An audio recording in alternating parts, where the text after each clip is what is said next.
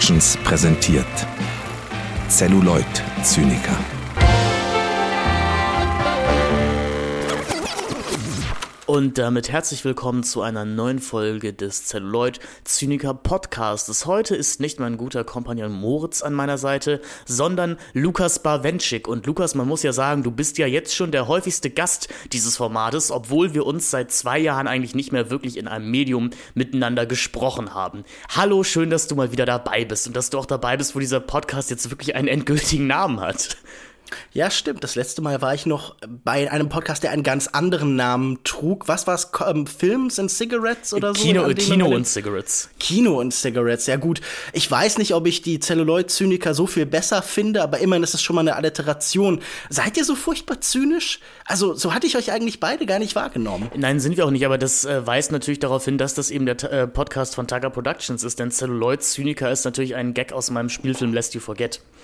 Und diese, diese Assoziation zieht natürlich jede Hörerin mhm. sofort und äh, lacht darüber. Nee, klar, was viele nicht wissen, ist, dass du jetzt gerade Avatar überholt hast mit Lest You Forget als erfolgreichster Film aller Zeiten und deshalb ist das eine Anspielung, die allen auf den Lippen liegt. Also ich wurde bereits dreimal in einem Club auf den Film angesprochen. Ich weiß nicht, wie häufig James Cameron in einem Hamburger Techno-Club bereits auf Avatar angesprochen wurde. Von derselben Person? Oder? Ähm. Ich meine, war, warst du mit Moritz da oder so? Nein, also mit meinen zwei besten Freunden und ähm, okay. dann, dann und deiner Mutter und meiner, und meiner Mutter und dann hat man so Wingman-mäßig habe ich gesagt, kommt mal bitte alle halbe Stunde zu mir und erwähnt ganz großspurig, ob ich das wirklich wäre. Nein, ich muss sagen, es waren ganz große Tricks im Club jetzt schon aufgedeckt für alle. Dafür lohnt es sich doch reinzuhören. Dafür lohnt es sich wirklich reinzuhören. Vielleicht machen wir, mache ich daraus auch noch mal ein Buch oder irgendwas. Nein, es mhm. waren tatsächlich fremde Menschen und ich wusste auch wirklich so gar nicht, wie ich damit umgehen sollte, äh, weil weil ich es nicht erwartet hätte und äh, es auch so war, ey, bist du nicht der Typ, der diesen hier hier Kino Plus Forget You gemacht hat? Hm. Der war okay. Und ich glaube, das ist, das ist mit das schönste Lob, was ich zu diesem Film bekommen habe, zusammen mit einer Ein-Sterne-Rezension, in der drin stand, ähm, ich verstehe gar nicht, warum Jugendliche heute in Filmen noch rauchen müssen. Ja, weiß auch gar nicht, ob sie das müssen oder so. Ich bin auch schon erkannt worden, dann in der Regel halt eher an der Stimme, weil Leute mich dann aus Podcasts kennen und das war eigentlich immer ganz in Ordnung. Ähm, im schlimmsten Fall stand man sich so ein bisschen awkward gegenüber und wusste nicht so richtig, worüber man sich jetzt unterhalten soll. Das Thema Filme lag ja eigentlich auf der Straße, aber trotzdem war es dann so ein bisschen aneinander vorbei. Aber meistens war das eigentlich eine angenehme Erfahrung. Also, äh, wenn jemand mich hört, ihr dürft mich gerne ansprechen. Ja, im schlimmsten Fall findest du dich dann vier Jahre später, nachdem dich jemand an der Stimme erkannt hat, in einem Podcast namens Celluloid-Zyniker wieder. Und ja, im Gespräch über Cannibal Holocaust. Das ist ja nun auch nichts, wo man drauf hinsteuert. Genau, den großen Skandalfilm der 80er, auf jeden Fall sicherlich einer der ganz großen Mythen umrankten Hardcore-Filme, die man als Schocker-Fan gesehen haben muss, auch so ein bisschen Kino als Mutprobe. Darüber wollen wir heute reden. Ähm, und ich bin richtig gespannt auf das Gespräch. Ich glaube, das wird super. Ähm, Das dachten sich die Leute auch, als sie in den Dschungel fuhren und da die Stämme filmen wollten. Ich glaube, das wird super. Und hast ja gesehen, wie das Ganze ausgegangen ist. Nein, ich, ich finde das ganz spannend, dass man sofort halt dieses Framing hat. Das ist ja wirklich ein Film, sagen wir, ein Film, bei dem der, der Text immer total vom Metatext überstrahlt wird. Das ist wirklich so ein Film, der ist umrankt von Geschichten und diese Geschichten sind längst eigentlich wichtiger als der Film selbst oder, wenn man es so sehen möchte, irgendwie auch Teil dieser Geschichte. Also ich habe das Gefühl, wenn man an Cannibal Holocaust denkt, dann lernt man nicht zuerst den Film und seinen Inhalt kennen, sondern man hört von diesem Regisseur, der sich vor Gericht beweisen musste, dass er nicht wirklich Leute umgebracht hat oder man hört von Video Nasties und dann ist da ein Teil von ihm dabei oder man hört von diesem Einfluss auf das Found-Footage-Genre oder sowas und das ist ja schon auch irgendwie faszinierend, dass man diesen Film sehr wenig für sich sein kann, sondern dass er sofort eingeordnet wird in so eine größere Struktur halt. Genau, und dann ist ja auch das Spannende, ich, ich hatte, bevor ich den Film das erste Mal gesehen hatte, ich hatte einen komplett anderen Film im Kopf auch, als das, was ich dann bekommen habe. Weil was mhm. diese, diese italienischen Horrorfilme ja häufig an sich haben, ist, dass die in ihrer Entstehungszeit, also in den 70ern und 80ern, das schließt ja auch heutzutage große und angesehene Regisseure wie Argento oder auch Fulci zu gewissen Teilen mit ein, dass die mit einer gewissen, na, Nichtbeachtung kann man es schon nicht nennen, aber dass die wirklich abgestraft wurden als, ähm, ja als ja die, die Verroher des Geschmacks und dem, die Überbringer des Ende des Abendlandes. Und, Ja. ähm, und jetzt 40 sp Jahre später sind das in vielen Teilen einfach Kanon-Titel, oder? Also ich Genau. das Gefühl, da ist der Marsch durch die Institutionen schon auch vollzogen. Das Spannende ist, und da hat Deutschland sicherlich auch mit der Splatting Image mit auch was aus den 90ern mit was dran äh, zu, zu vermelden oder auch Autoren wie Georg Seslin, die sich sehr für den Horrorfilm eingesetzt haben. Ähm, was ich dabei einfach spannend finde, ist, dass Cannibal Holocaust braucht diese filmwissenschaftliche Einordnung, die dir sagt, das ist eigentlich gar kein Schund. Eigentlich nicht, denn der Film macht das selber schon. Also man, man muss ja durchaus sagen, Cannibal Holocaust ist ein Film mit einer Aussage und diese Aussage transportiert er auch sehr genau rüber. Es ist eine Kritik am Ja. Medium-Film in einer vielleicht etwas zweifelhaften Verpackung. Darüber werden wir in diesem Gespräch noch reden. Ja, es ist auf jeden Fall kein subtiler Film. Ich glaube, das ist relativ schnell klar. Auch in seiner, ich würde sagen, es ist ja vor allen Dingen eine Medienkritik. Es ist auch so ein ganz klein bisschen, wie das auch in den ganzen Mondo-Filmen und so ist, so eine Zivilisationskritik vielleicht noch.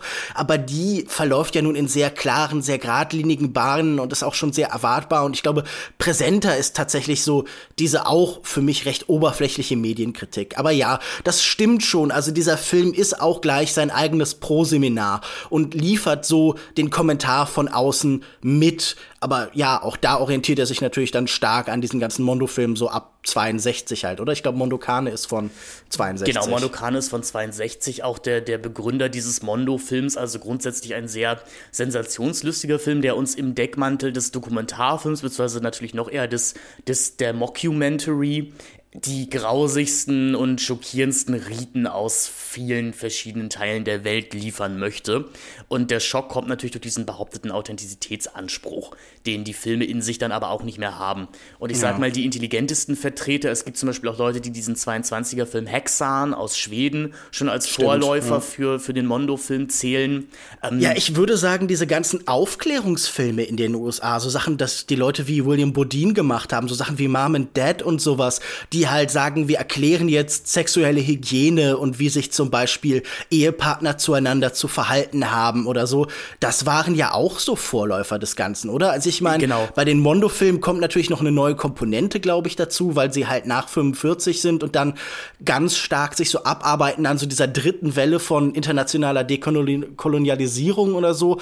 Aber so diese Fragen von, von Schock, von Sexualität, von Form von Gewalt, die reicht ja, glaube ich, weiter zurück. Also Hexan ist wahrscheinlich ein so guter Startpunkt wie alles andere, aber es könnte auch zum Beispiel, keine Ahnung, Mom and Dad von William Bodine sein oder so. Genau, es ist auf jeden Fall eine Herangehensweise, wo nicht nur Deodato, glaube ich, die Ohren gespitzt haben dürfte, auch wir Deutschen in Form von Ernst Hofbauer oder Ernst C. Dietrich haben, glaube ich, mit ganz leuchtenden Augen auf die Möglichkeiten dieses neuen Filmgenres geschaut. Du hast den Aufklärungsfilm ja gerade schon angesprochen aus der US-Perspektive. Das ist aber ja ein Genre, was auch aus Deutschland nicht wegzudenken ist, mit äh, dem Ehereport, dem Schulmädchenreport und dann wurde Ja, es da lernt man viel. dann wurde es sicherlich irgendwann ein bisschen ad absurdum geführt mit dem Bademeister-Report und dem Ostfriesen-Report.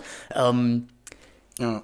es ist natürlich, es ist ein wahnsinnig spannendes Genre an sich, muss man einfach mal sagen, weil es, weil diese, diese behauptete, Au- behauptete Authentizität, damit kann man natürlich ganz schön viel machen.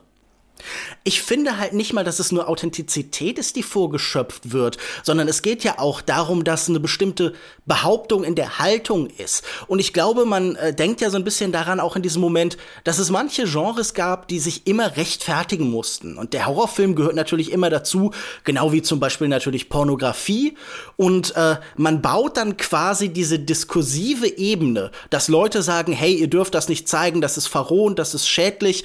Und diese, dieser Widerspruch zu sagen, nein, aber eigentlich machen wir das ja aus wissenschaftlichen Gründen, um aufzuklären, um zu versichern, um zu begreifbar zu machen, man darf die Augen nicht abwenden. Das integrieren die Leute dann schon ganz früh in die Filme. Also ich meine, die ganzen Mondo-Filme haben das ja auch super stark, dass sie permanent diesen laufenden Kommentar haben. Und natürlich weiß man, ein Hauptantrieb, diese Sachen zu zeigen, die hier im Film passiert, war eben diese Aneinanderreihung von, von Schocks, von Extremen, von dem, was halt anderweitig nicht zu sehen ist. Aber die Legitimation und diese Fragen baut man schon einfach direkt ein. Und ich meine, Cannibal Holocaust läuft natürlich noch so äh, zwei, drei Schleifen mehr einfach, indem er halt ähm, diese Diskussion nicht nur schon einbaut, sondern in verschiedene Ebenen von Kommentar gegeneinander laufen lässt und Leute auch im Film schon überzeugt werden, zum Beispiel. Also das ist ja, worauf letztlich hinausläuft. Also dass diese Diskussion einen Endpunkt findet hier.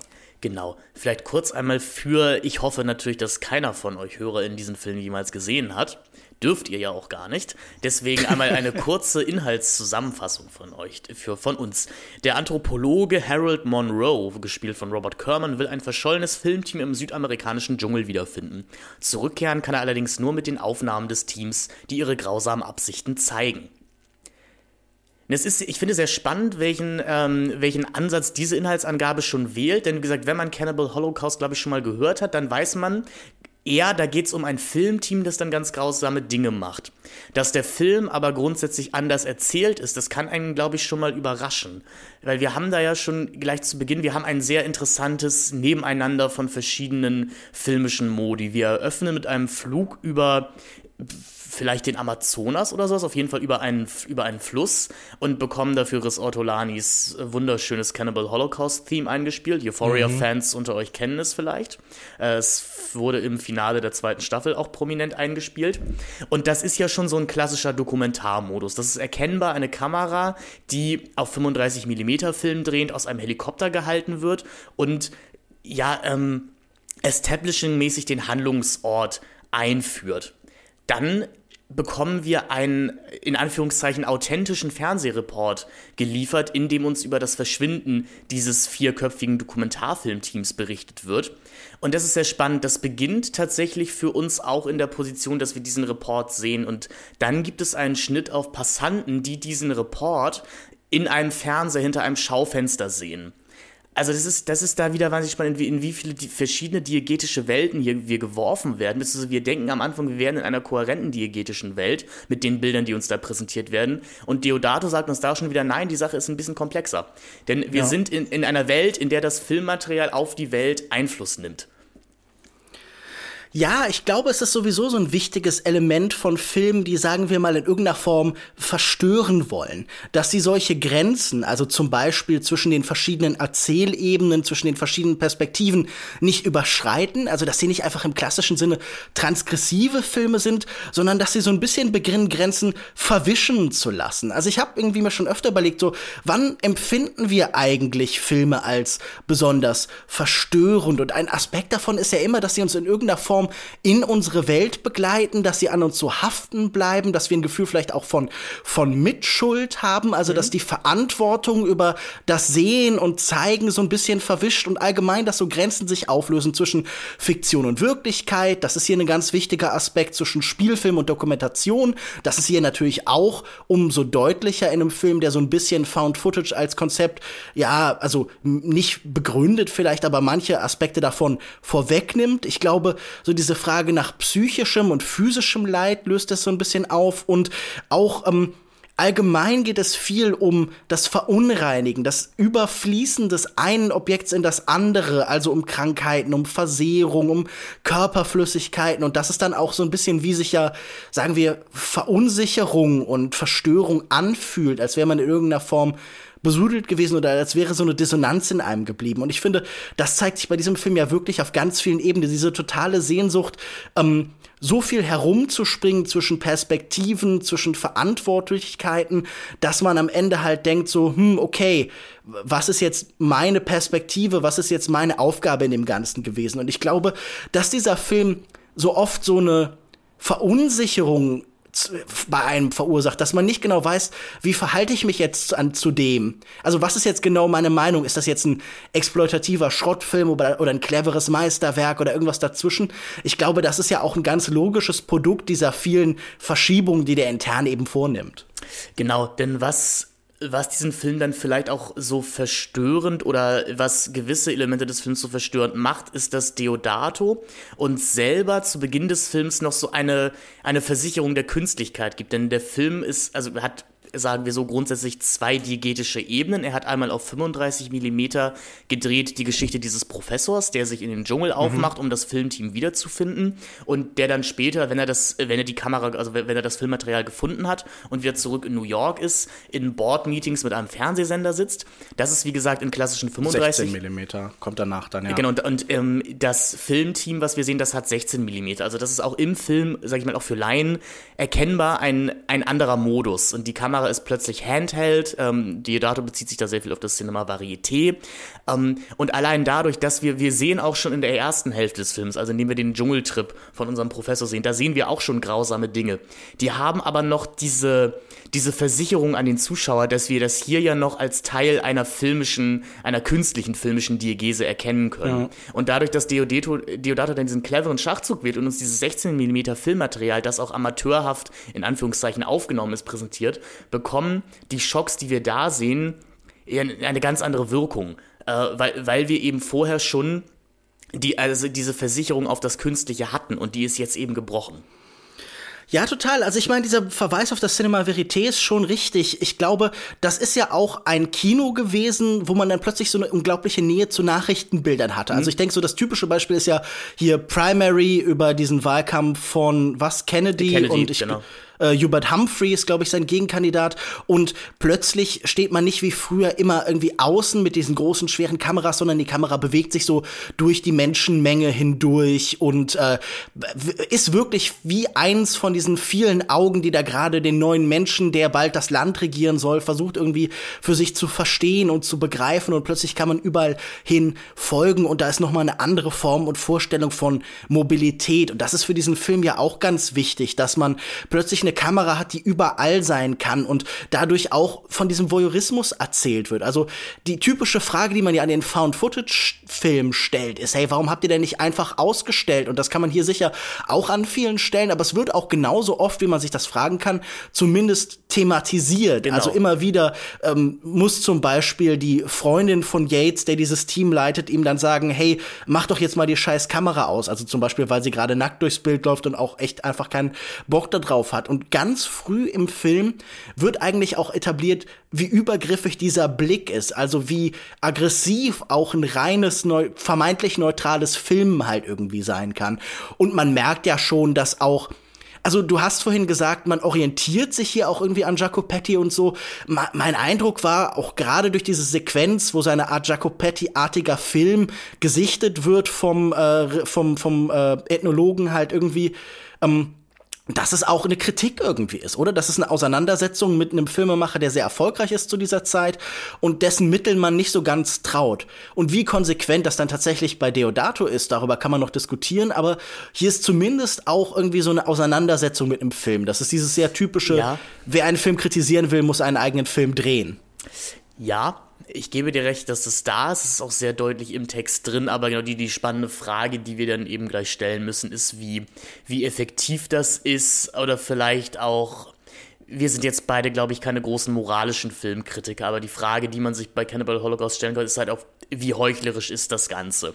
Ja, Denn, sehr sehr heuchlerisch. Wollte ich nur kurz genau. beantworten, damit wir die Diskussion ja. nicht so lang führen müssen. Es ist alles natürlich wahnsinnig heuchlerisch. Also das ist so ein äh, komischer Film in dieser Hinsicht, der so offenkundig auch das tut, was er kritisiert, genau. nämlich halt sensationalisieren, zuspitzen, sich daran äh, ergötzen in irgendeiner Form, dass eigentlich die interessante Frage doch schon eher danach kommt, oder? Also wenn es so offenkundig ist, wenn man diese, ähm, dieses hypocritical, dieses, dieses scheinheilige Element des Films so leicht erkennt, was heißt das? Also was macht das dann in der eigenen Rezeption mit dem Film?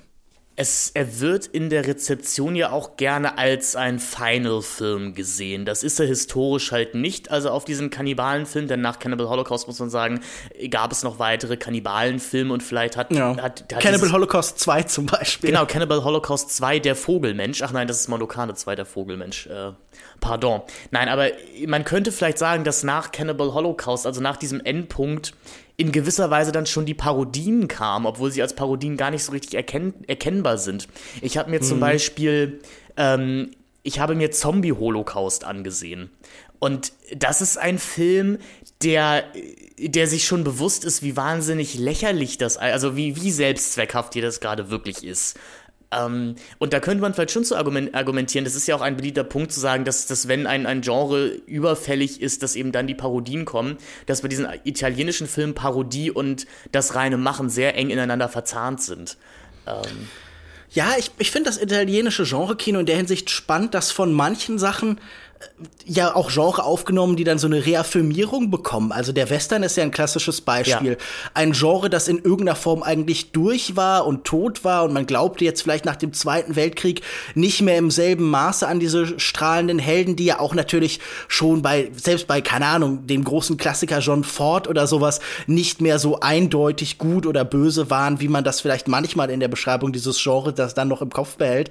Ähm, aber irgendwie diese Art von Kannibalenfilm, die so als, als Endpunkt sind, erreicht irgendwie viele gefühlte Endpunkte. Also ich hatte das Gefühl, auch ein Film wie Adio Onkel Tom oder so, also auch von Jacopetti, war schon so zugespitzt und so umstritten, dass eigentlich man das kaum noch übertreffen konnte. Übrigens auch ein Film, der so ähnlich wie dieser hier mit so Luftperspektiven irgendwie beginnt, mhm. mit so klassischen Helikoptershots. Und ich habe das Gefühl, für diese Art von Film ist ja das so auf die Erde zurückkommen und eine Art von Distanz beenden super wichtig, weil ich habe das Ge Gefühl, das sind schon Filme, die es sehr darauf anlegen, so eine unangenehme Nähe, also so eine Unausweichlichkeit irgendwie herzustellen und zu sagen, okay, ähm, ihr wisst bis zu einem gewissen Grad, dass das ja vielleicht Fiktion ist. Selbst wenn äh, zum Beispiel bei äh, Cannibal Holocaust ja das auch immer ein Film war, der ähm, von diesem Mythos lebte, weil Leute den natürlich irgendwie in so einer fünften Kopie von einem Bootleg gesehen haben und das dem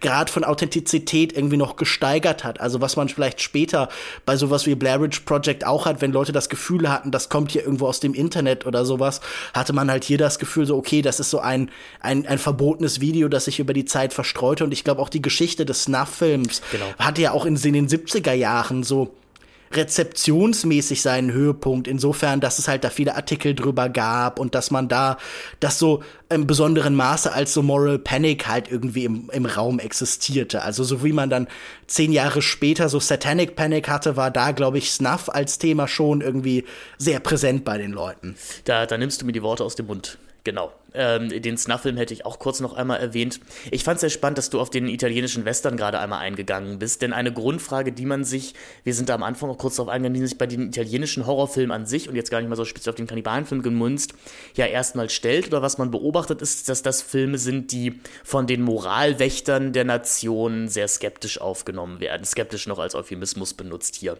Wohingegen der Western ja durchaus auch eine positive kritische Rezeption erfahren hat, also der italienische Western. Und die Sache ist ist dann natürlich. Aber auch verspätet oft, oder? Also ich mhm. glaube, die Gewalt des Italo-Westerns wurde auch vielerorts bekrittelt. Also das die ist ja bekrittelt. Ich, ich glaube, dass ein ähm, der, der Western ist natürlich für die Filmwissenschaft ein nicht wegzudenkendes Genre, weil eben gerade Frankreich anhand des Westerns die Filmwissenschaft ja, überhaupt erst aus den ähm, aus den Grundfesten, äh, aus, aus, aus, der Woge, Wiege, nicht Woge, aus der Wiege gehoben hat. Und man kann natürlich bei diesen italienischen Western auch immer, oder allgemein bei den europäischen Western, immer argumentieren, dass sich hier explizit mit einem Mythos auseinandergesetzt wird, weil der, der amerikanische Western, das ist ein ein stark mythologisches Genre, in dem erklärt wird, warum, warum sind wir überhaupt hier? Wie wurden wir das, was wir sind? Und dann haben wir eben die europäische Perspektive daraus, die diesen Mythos vielleicht einrückt.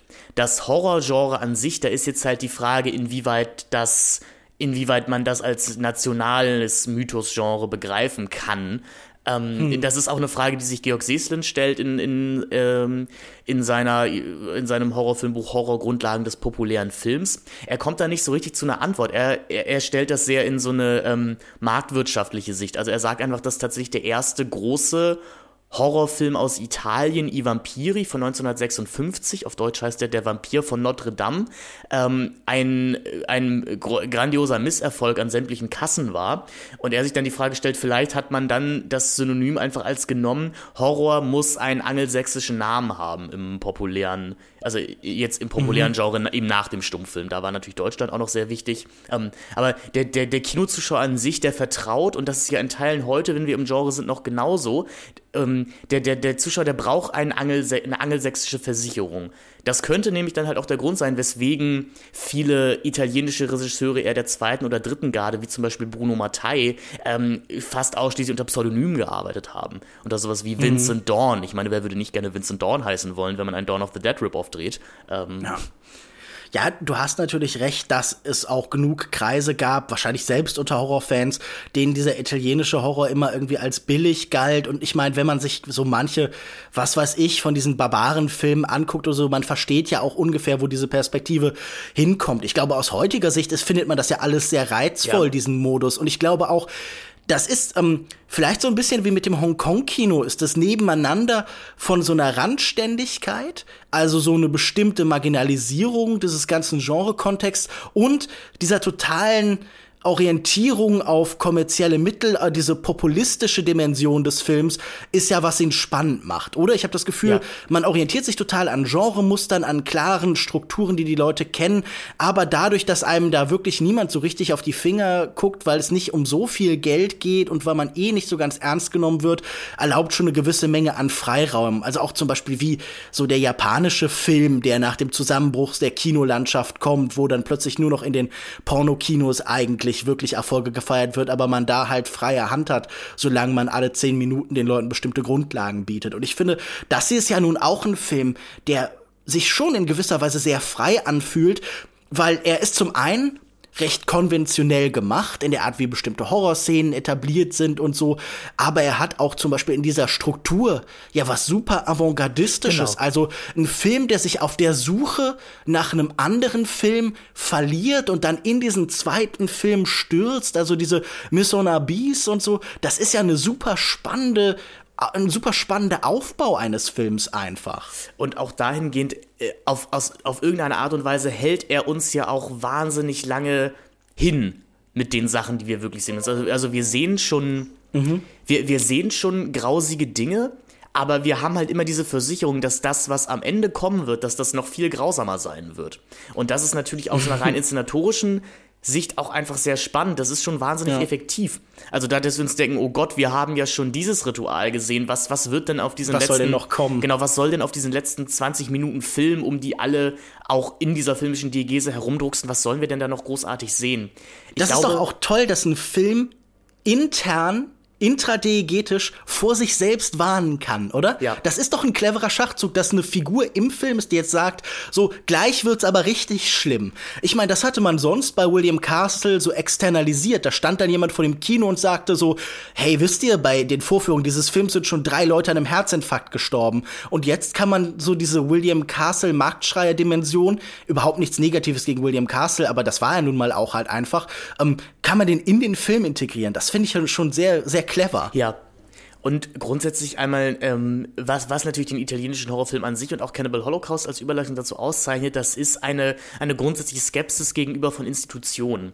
Denn das Spannende hm. ist ja auch, wenn wir uns den, den Beginn des, nicht nur des Horrorgenres, sondern überhaupt der Ästhetik des Unheimlichen an sich anschauen, auch vielleicht gerade in Deutschland, dann ist da am Ende immer noch die Rückversicherung, dass dich natürlich meistens die katholische Kirche oder die protestantische, dass dich die Kirche mhm. auf jeden Fall noch retten wird. Also ähm, das dir, dir können schon schlimme Sachen passieren. Du könntest, du kannst einen Geist sehen, aber keine Angst, du wirst noch gerettet werden. Und das äh, Interessante bei diesen mhm. italienischen Horrorfilmen ist, dass der Horror eben direkt aus den Institutionen herauskommt.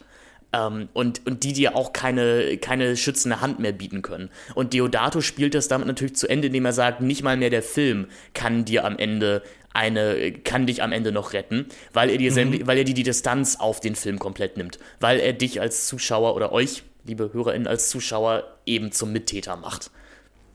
Das scheint mir ein ganz wichtiger Aspekt. Wie gut das funktioniert, darüber kann man streiten. Du hast vorhin gesagt, ähm, es ist ein Film, äh, der zum Beispiel bei Georg Seeslen dann stark über Marktwirtschaftlichkeit irgendwie erklärt wird. Und es gibt ja noch ein anderes, Bild, äh, ein anderes Buch, das das macht, und zwar äh, Splatter Capital von Mark Steven, der so ein bisschen den Splatter-Film der Gegenwart erklärt als das Genre, das unsere Perspektive auf die zyklische Natur des Kapitalismus und seine exploitative Dimension und das Verwandeln von lebendiger Arbeitskraft in totes Kapital so ausdrückt. Und er unterscheidet da auch in Bezug auf andere Theoretiker ähm, zwischen dem Splatterfilm und dem extremen Horrorfilm. Und der Splatterfilm ist etwas, das halt irgendwie euphorisch ist, wo das Blut spritzt. Und der ähm, extreme Horrorfilm neigt ja stärker dazu, in irgendeiner Form realistisch zu sein, weil er mit der Wirklichkeit verwechselt werden werden will, weil er, wie schon gesagt, so diese Verunreinigung des filmischen Raums durch die Wirklichkeit haben möchte. Und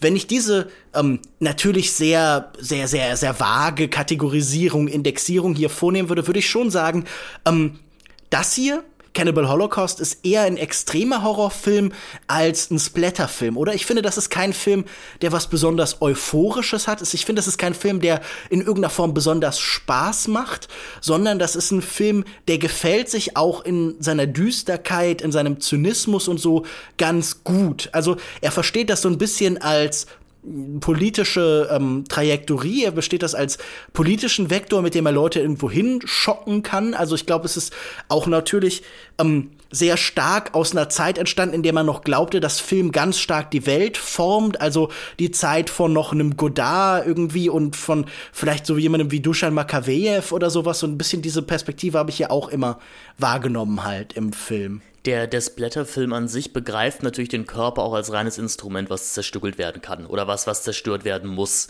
und ja. darüber seinen Spaß schafft. Und es gibt ja auch Leute, die dann dadurch argumentieren, dass je detaillierter und je mehr im Close-Up das gezeigt wird, desto mehr können wir als ZuschauerInnen das eben abstrahieren oder daran Spaß finden. Du hast jetzt auch noch dieses spritzende Blut angesprochen. Und ich finde dann sehr spannend bei Cannibal Holocaust, dass bei ähm, allen Szenen, in denen tatsächlich Gewalt an Menschen verübt wird, das passiert auch von dem Kamerablick her aus einer Distanz. Also das passiert in diesen 35 ja. Millimeter Aufnahmen in der Rahmenhandlung, passiert das ständig in einer beobachtenden Perspektive. Also auch da wirft uns Deodato schon in unsere Rolle zurück, weil wir, wir beobachten den Film genauso wie der Professor und seine, seine Guides ähm, das erste Kannibalenritual äh, beobachten. Ja. Und ähm, ja. Na, es ist so eine Pseudopität auch. Genau. Oder Abstand halten, Sicherheitsabstand ist ja ein ganz wichtiges Thema. So ein bisschen so, wie man ähm, bei so äh, Wassershows mit Jetskis oder so mindest also außerhalb der Splash Zone stehen kann, um nicht vom Wasser getroffen zu werden, steht man hier außerhalb der Splash Zone halt vom Blut und ich glaube so eine Verunreinigung, wenn ich es wieder so nennen kann, die hier stattfindet, ist ja auch dieser Gedanke, hey, was, wenn diese vermeintlich so distanzierte wissenschaftliche Perspektive eben eigentlich das nicht ist, sondern wenn die teilhabende Beobachtung doch mehr teilhabend als beobachtend ist und sich mitschuldig macht. Und ich meine, das ist ja im Endeffekt die, diese Dimension der Medienkritik, die hier stattfindet. Hey, Medien, die von sich behaupten, eigentlich nicht nur zu beobachten, formen ordnen, lenken. Und ich meine, das ist ja auch das, was halt, also Jacopetti, der wir hier schon mehrfach an, genannt worden ist von Mondecane und so, hat ja genau auch das gemacht, hat ja wirklich grauenhafte Eingriffe vorgenommen, hat auch menschliches Leid angerichtet. Also ich meine, Deodato auch, darüber können wir dann später vielleicht, wenn es um den ähm, Umgang mit den indigenen Gruppen hier geht, ähm, vielleicht irgendwie besprechen. Ja. Aber ich meine, bei Jacopetti sind ja nun wirklich äh, sehr perverse Sachen vorgefunden. Also, dass er zum Beispiel irgendwie, ich meine, der hat ja für seine Filme viel mit Diktaturen zusammengearbeitet und dass er dann zum Beispiel Exekutionen hat verschieben lassen, damit er sie mitfilmen kann und so. Das sind ja schon alles auch Gesten von einer großen Grausamkeit und vor allem von einer großen Formung der Wirklichkeit. Und ich meine, dann kann man, dann ist man natürlich ganz schnell halt bei Fragen nach Fake News und dann ist man vielleicht auch bei ähm, Werner Herzog und der Frage von, wie wirklich muss etwas sein, wie faktengetreu muss etwas sein und ist das das Gleiche. Aber ja, ich glaube, ganz grundsätzlich geht's, wie du schon beschreibst, um das Ineinanderfallen letztlich der vermeintlich wissenschaftlichen Perspektive und der Perspektive, die einfach Vergnügen hat, die sich aufgeilt in irgendeiner Form, die voyeuristisch eben ist. Also dieser Film sagt uns, das Wissenschaftliche kippt immer um. Dialektik der Aufklärung, das ist natürlich auch so ein bisschen hier mit anklingt. Ich glaube, es geht bei äh, Adorno auch ein paar Mal um, um Kannibalismus im äh, ich, ich glaube, wenn er über Odysseus redet und so, ja. ähm, in jedem Fall muss man aber sagen, ja, diese Kippbewegung vom Wissenschaftler zum Teilhabenden ist das, was hier kritisiert wird. Und äh, das gilt natürlich auch für zum Beispiel den Journalisten irgendwie. Ich meine, der Kannibale ist natürlich auch ein, ein beliebtes Symbol für den Kapitalismus an sich. Also das, das wirklich buchstäbliche Fressen der Schwächeren. Ja, ich meine, Bones and All letztens von äh, Guadagnino, ähm, auch jemand Italienisches, hat ja auch, glaube ich, zumindest diesen Bezug nicht ausgelassen. Und ich glaube, das ist bei, den, bei vielen Kannibalenfilmen so. Auf jeden Fall. Ähm, wir könnten über den ersten Elefanten oder soll ich eher sagen die Schildkröte im Raum reden. Mhm. Ich glaube, die Sache, über die man, ähm, weswegen man Cannibal Holocaust aus heutiger Sicht auch sehr kritisch sieht oder sehr kontrovers diskutiert, ist eben der echte Tiersnuff, der uns hier präsentiert wird, also die echten Tötungen ja. von, von Tieren. Und das ist das, die wo ja vor allen Dingen so ein bisschen die Funktion haben, auch äh, uns zu vermitteln. Es ist so ein bisschen vielleicht wie der Tod von Ned Stark in äh, Game of Thrones, oder? Das soll uns so ein bisschen das Gefühl geben, hier ist theoretisch alles möglich. Wenn dieser genau. Tod real stattfindet, dann könnten ja auch andere Tode real stattgefunden sein. Das ist so das Verschwimmen lassen der Grenzen. Naja, und er referiert natürlich auch direkt auf so äh, gefühlt die letzte moralische Instanz auch vielleicht des Blätterzuschauers, der dann sagt, naja gut, aber wenn der Hund stirbt, dann ist aber zu, dann ist ja. aber vorbei. Und das fand ich nämlich auch spannend, denn die, die Tötungsszenen, die wir wirklich am ausgewalztesten sehen, das sind eben diese Tiertötungsszenen. Ja, die Schildkröte ähm, vor allen die, Dingen. Vor oder? allem die Schildkröte. Und dann natürlich auch wieder spannend, dass es eben ein Mord, der von unserem Filmteam wahrgenommen wird, die wir die, zumindest die erste Hälfte des Films ja irgendwo noch als, als die armen Opfer wahrgenommen haben. Wir lernen dann sehr schnell, dass es offensichtlich nicht so, also auch schon bevor wir ihr Filmmaterial sehen. Also schon unser, unser Professor wird sich gewahr, ähm, da scheint, also dieses Filmteam scheint irgendwas sehr Schlimmes in diesem Dschungel angerichtet zu haben, also scheint den indigenen Völkern sehr respektlos gegenüber getreten zu sein. Und genau das tun sie nämlich auch. Es, es gibt ja, und das ist auch wieder so interessant inszeniert, der Film, wenn er mit dieser Reportage eröffnet, da sehen wir ein inszeniertes Bild des, ähm, dieses, dieses Dokumentarteams. Also wir sehen, wie sie auf einem Steg stehen und mhm. mit ihrem Guide zusammen winken. Und später sehen wir dann in ihren 16mm Aufnahmen auch nochmal, wie diese Einstellung überhaupt erst gedreht wird. Ähm, also, oder beziehungsweise ja. wir sehen es aus einer anderen Einstellung. Das heißt also, Deodato möchte uns irgendwo auch zeigen, wie ein Film gemacht wird und natürlich du, ähm, es geht auch, du, du, wir haben viel über, über die Rolle des Wissenschaftlers geredet, aber wir müssen, oder das, wir müssen hier auch immer über die Rolle des Regisseurs reden. Also Deodato Klar. möchte uns sicherlich auch sagen, naja, es ist, das Ganze ist auch irgendwo eine Analogie auf das Filmemachen an sich. Also es ist jetzt keine Analogie, weil das Filmemachen natürlich direkt im Text stattfindet. Ähm, aber die Frage natürlich auf den Regisseur, der künstlich Dinge erzeugt, damit es am Ende echt wirkt, die steht hier durchaus auch im Raum. Mhm. Ja, natürlich, aber auch die ganz reale Wirkung, die das haben kann. Also ich meine, es ist natürlich vollkommen verachtenswert, diese Tiere hier für diesen Film zu töten. Und natürlich gab es dann auch immer wieder diese Geschichten, die sie danach dann haben halt äh, vermittelt. Also zu sagen, hey, wir haben auch alle davon gegessen und das ist nicht sinnlos gewesen und das ist irgendwie dort ganz üblich. Und ich glaube, Deodato erzählt ja auch immer wieder, er wäre aufgewachsen mit Tieren und hätte die deshalb oft sterben sehen und ihm schiene das irgendwie was ganz Natürliches. Ja. Aber es, es liegt natürlich eine große Grausamkeit und eine große Niederträchtigkeit da drin, das so zu machen. Aber ich muss auch sagen, und ich bin, ich finde das immer spannend zu wissen und von anderen Leuten zu hören. Also besonders geschockt hat dieser Film mich jetzt tatsächlich nicht mehr. Ich meine, das ist wahrscheinlich auch ein Film beim aller Wirkung und bei aller Konstruktion, die so ein bisschen über halt den Moment des Entstehens so hinausreicht und so. Ähm, 40 Jahre lassen fast keinen Film gänzlich in Ruhe und irgendwas passiert durch die zeitliche Distanz immer damit. Damit sage ich nicht, dass alte Filme dann in irgendeiner Form schlechter werden, aber ich glaube, es ist leichter, die halt so einzuordnen für sich, die leichter zu kontextualisieren und vielleicht auch so ein bisschen zu musealisieren. Und wenn ich jetzt hier zum ersten Mal Cannibal Holocaust gesehen habe, dann habe ich das auch so ein bisschen mit dem Blick über die rote Kordel im Museum hinweg mhm. halt. Und ich glaube, das ist irgendwie eine Erfahrung, die selbst eine Generation von Kinofans, von Filmfans, die nur so fünf bis zehn Jahre noch mal jünger sind, gar nicht so gemacht haben, sondern die haben noch viel mehr diese Phase mitbekommen, wo man das quasi gar nicht bekommen hat und wo man dann auf Filmbörsen oder irgendwo in die Niederlande gefahren ist, um sich solche Sachen zu besorgen. Und das sind alles natürlich Prozesse, zu denen ich mittlerweile eine gewisse Distanz habe. Aber ähm, ich hatte auch das Gefühl, ich ähm, kam irgendwie aus einer Szene für mich selbst in meiner Erfahrungswelt, weil ich irgendwie super viel Punk gehört habe als Teenager um, wo halt irgendwie diese Gewalt gegen Tiere immer präsent war. Also ich erinnere mich zum Beispiel halt irgendwie an Rise Against Konzerte, wo dann vorne die Leute von PETA standen und halt irgendwie ja. ausgeteilt haben. Und deshalb hatte ich schon auch von Freunden und Bekannten sehr viel tierisches Leid gesehen. Also man denkt an sowas wie die, äh, die Doku Earthlings oder sowas halt und all diese kurzen Videos und Clips, ähm, die sich aussprechen gegen Massentierhaltung und so. Also ich weiß nicht, ob das halt wirklich einfach eine Abstufung ist oder einfach das Gefühl, dass irgendwie das immer da war. Also ich war irgendwie, ähm, hatte schon das Gefühl, sowas schon sehr oft gesehen zu haben und das hatte jetzt keine, keine substanziell größere Schockwirkung halt als Bilder aus Schlachthöfen. Moment, auf, oder so. auf, auf jeden Fall, genau. Also ich, ich musste auch ein bisschen an, an Morrissey denken Ähm, mhm. das, das, äh, Ach so, um, stimmt, Meet is Murder, genau, das um, Album, und dazu hatten sie immer dieses Video genau, auf um, Touren auch und so, ja. Um vielleicht historisch noch mal früher zu gehen als, äh, als Rise Against. Ähm, Meet is Murder ist ja aus den Ende der 80ern oder ähm, ich, wenn, ich, wenn ich mich da nicht komplett irre.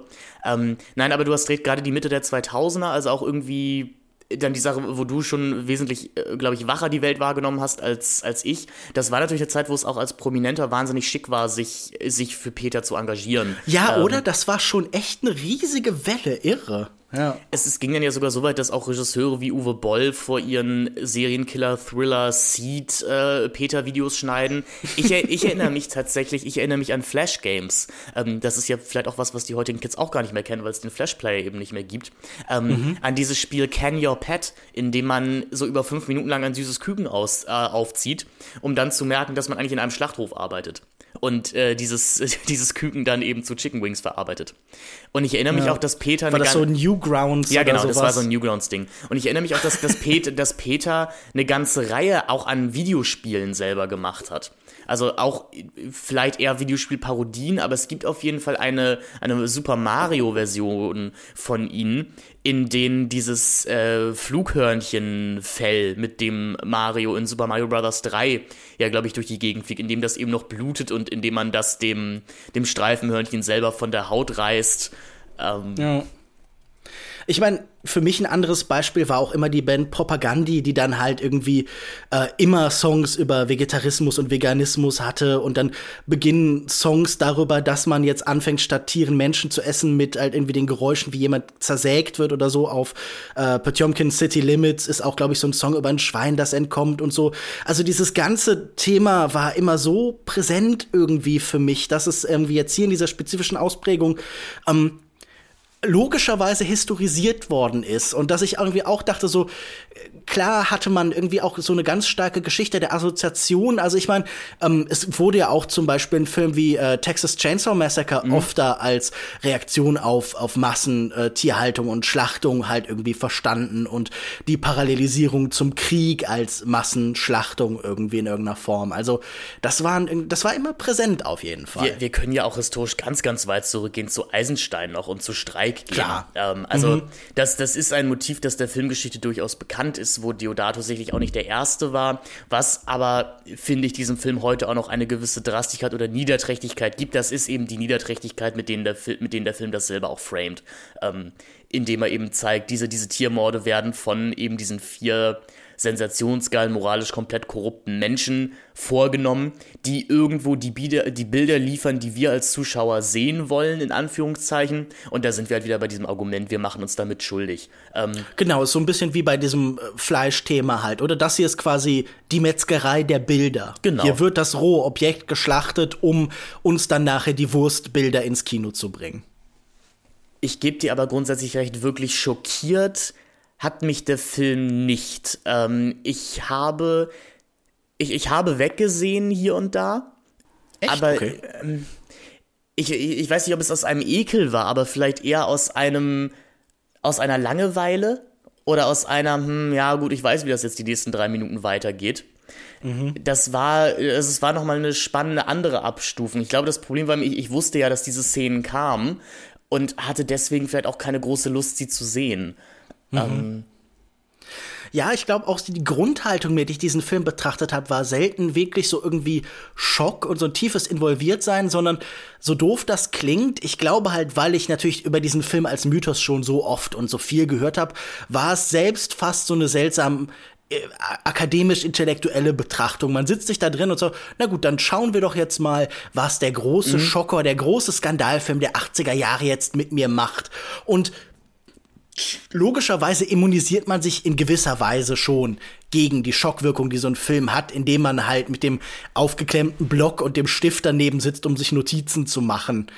Und ähm, de dementsprechend natürlich ist das eine ganz andere Rezeptionshaltung, als wenn man selbst irgendwie der klischeehafte Gore-Bauer irgendwie in den 90ern war oder so, der den gesehen hat, weil man halt irgendwie ganz anders, also ich wusste ja auch zum Beispiel, ich werde später im Podcast über diesen Film sprechen und deshalb ist da so eine gewisse Distanz halt einfach in irgendeiner Form. Und ich meine, das ist ja irgendwie das ist dann vielleicht da, wo der, wo der Film wieder interessant wird. Das ist nämlich allgemein, was ich halt über den Sa Film sagen würde. Ich finde nicht, dass das ein guter Film ist. Ich finde auch nicht, dass das ein wahnsinnig schlechter Film ist, sondern für mich ist das vor allen Dingen ein interessanter Film, ein interessantes Studienobjekt. Und eine Ebene, die man sich ja befragen kann, so, okay, ähm, wenn ich jetzt hier mit meiner vermeintlich einordnenden intellektuellen Position an diesen Film herantrete, ähm, inwieweit bin ich dann vielleicht wie dieser Wissenschaftler oder wie dieser Bildermacher, der glaubt, irgendwie neutral an das Ganze mhm. heranzugehen? Und ist das überhaupt möglich? Also, wie weit reicht die Frage nach Schuld, nach Verantwortung, aber auch nach Schock irgendwie? Und belüge ich mich damit nicht genauso sehr selbst? Also, ich meine, ist da nicht noch eine Ebene von Verführung? Die Verführung, die dazu einlädt, sich zum Beispiel der, dem Messaging des Films, der einfachen Botschaft von, hey, ähm, sind wir vielleicht die wahren Kannibalen oder so, sich dem einfach überlegen zu fühlen und das beiseite zu schieben, obwohl da vielleicht einfach, weil da Fragen sind, die einen herausfordern oder so. Ich meine, das kann man über jeden Film sagen. Du hast im Vorgespräch mir erzählt, du hättest auch Leute getroffen, die dir gesagt haben, deine Ablehnung gegenüber The Whale mit der von Darren Aronofsky beständ einfach darin eigentlich, dass du deine eigenen deine Fettphobie halt irgendwie darin ausdrückst und deshalb kannst du den nicht akzeptieren. Aber ich finde zumindest legitim, die Frage zu stellen, inwieweit diese Abgeklärtheit, inwieweit dieses reine Einordnen von uns auch halt irgendwie Teil der Strategie dieses Films sein kann, weil er genau davon ja erzählt. Ich glaube, dass diese von dir angesprochene Position historisch nicht ganz erklärbar ist. Also der Film ist ja hm. zumindest als Schocker produziert ähm, und wurde ja, ja. auch erstmal so wahrgenommen. Ähm, Klar. Ich, ich glaube, es ist sehr lustig, weil es geht in eine andere Frage, auf die ich auch keine gestaltet, die wir, glaube ich, nicht beantworten können. Aber die grundsätzliche Frage, die ich mir auch bei der Sichtung von Cannibal Holocaust gestellt habe, ist eben, ist das überhaupt ein Film, den man sich heute noch zum Vergnügen anschaut? Also zum Vergnügen jetzt auch natürlich nicht im Sinne vom Spaß gönnen, aber ist das ein Film, den ich den ich an einem Sonntagabend in den Player werfe? Oder ist mhm. es nicht ein Film, den man sich, wie wir beide jetzt auch nur anschaut, wenn man einen Grund dazu hat? Also sowas wie vielleicht auch Birth of a Nation von, von Griffith. Das ist ja auch kein Film, den man sich ansehen würde. Das ist ein Film, den man sich ansieht, wenn man ein, ein historisches Interesse am Film hat, vielleicht wenn man einen Einführungskurs in die Filmwissenschaft gerade besucht, hoffentlich nicht, wenn man Mitglied des KKKs ist. Ähm, dann sicherlich auch. Aber die Frage ist ja, ob Cannibal Holocaust nicht irgendwie auch das gleiche Schicksal irgendwie ereilt hat. Hm. Ähm, ja, sicher. Also ich glaube halt natürlich, dass es ist vielleicht keine klassische Kanonisierung, aber diese Position als ewiger Skandalfilm, als in der ganzen Welt beschlagnahmt, als Hassobjekt Nummer eins, der Sittenwächter in aller Welt, hat er natürlich irgendwie so einen gewissen Standpunkt irgendwo zwischen, wie du schon am Anfang beschriebst, Mutprobe, aber natürlich, ähm, also sagen wir es mal so, die Mutprobe hat ja heute eine neue ästhetische Kategorie mhm. bekommen. Die Transgression ist ja jetzt mittlerweile etwas, das ähm, auch zum Beispiel politisch irgendwie irgendwie ins Feld geführt wird von, sagen wir, ähm, so einem rechtsliberalen Milieu, das halt irgendwie permanent als Narrativ in die Welt trägt, okay, alle sind ja jetzt so Snowflakes und alle sind ja so, lassen, wollen sich nicht mehr von Schuck, von Kunst schocken lassen und eigentlich soll ja alles so glatt gebügelt werden und so. Das ist sicher natürlich auch eine Perspektive, die links gesehen wird und in manchen Fällen ist das ja auch nicht völlig absonderlich, aber so diese Frage nach dem, nach Kunst als Mutprobe und als Herausforderung hat ja nun,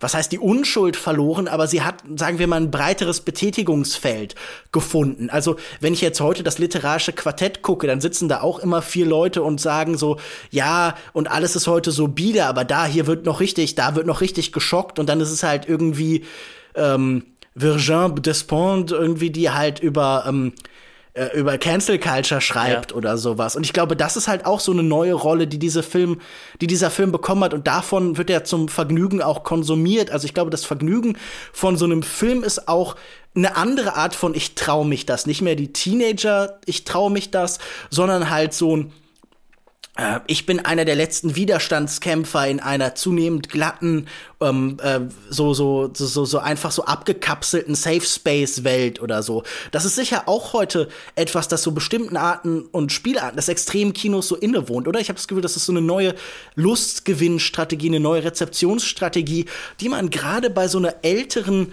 äh, Filmfan, so einer älteren cinephilen Generation manchmal so ein bisschen mitschwingen sieht. Also die natürlich verschmilzt mit der ursprünglichen, aber das ist definitiv auch was Präsentes. Ähm, um zurückzukommen, auf vielleicht die Frage, habe ich das genossen in irgendeiner Form oder kann man das noch genießen? Also ich habe es nicht, aber ich glaube, dem Film fehlt auch so das, das, das Euphorische, Ja. das ich immer so ein bisschen suche. Also ich bin zum Beispiel ja ein großer Fan von dem, was in so Category 3 Filmen in, aus Hongkong zum Mhm. Beispiel passiert, das Nebeneinander von ganz grotesker, übersteigerter Gewalt auch so weit übersteigert, dass sie halt jetzt nicht mehr zum Beispiel eine realistische Anmutung hat dann oft und so eine komische Zärtlichkeit daneben. Irgendwie so, ein, so eine Kameradschaft. Man merkt, dass das halt irgendwie Filme sind, die aus so sehr kleinen Kreisen entstanden sind und dass da auch oft so was familiäres zwischen den Figuren irgendwie passiert halt.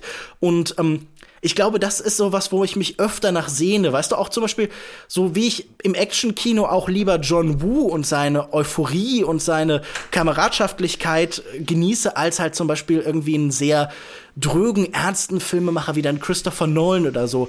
Und ich glaube, jemand wie Deodato ist doch jemand, der irgendwie permanent so, ne, so was Grimmiges in diesen Filmen hat. Und deshalb ähm, macht das das schwerer, da irgendwie eine große Freude dran zu empfinden. Natürlich könnte man sofort sagen, das ist auch die Art von Film, die vor den Kopf stoßen will, die herausfordern will, die also alles will, außer so eine rein konsumistisch genießende Rezeption, denn das wird uns im Film ja als etwas rein Negatives beschrieben.